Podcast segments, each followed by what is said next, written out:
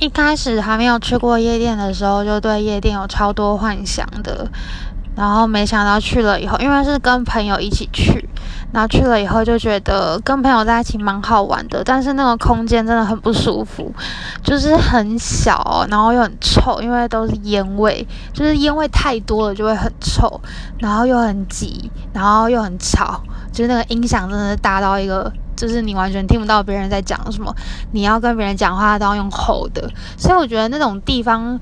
夜店比较适合失恋的时候再去吧，就可以就可以喝多一点，然后跳嗨一点，这样就是如果你是就是清醒的情况去，我如果你就是你想要保持清醒的在夜店玩的话，我觉得还蛮痛苦的。